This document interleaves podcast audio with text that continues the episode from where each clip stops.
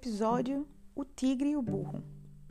Na China antiga não existiam burros, até que alguém mandou levar um, mas não sabendo o que fazer com ele, levou-o para as montanhas e o abandonou lá. Um tigre que caçava nos arredores viu o burro e pensou que se tratava de um monstro poderoso. Depois de vários dias observando-o com cautela, foi se aproximando. Quando o burro viu, sua reação inata foi de gritar. O tigre assustou-se, pois achou que o animal o mataria, e foi correndo se esconder.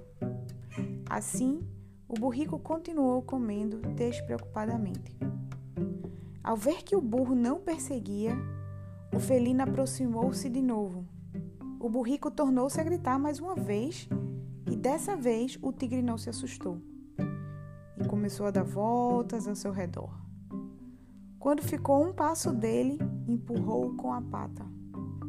O burro, assustado, escoceteou. O tigre perguntou-se: Hum, isso é tudo que se pode fazer? Como um animal tão grande é capaz de tão pouco?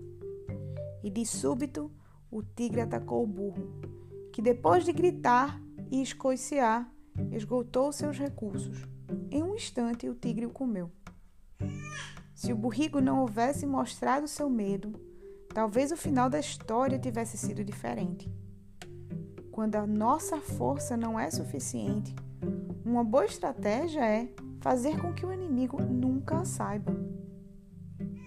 As estratégias bem orientadas são aquelas que combinam eficiência de esforço com concentração de força. Alain Margaret. E você? Você coloca todas as suas estratégias para que o adversário possa saber? Ou quando as suas forças não são suficientes, você não demonstra?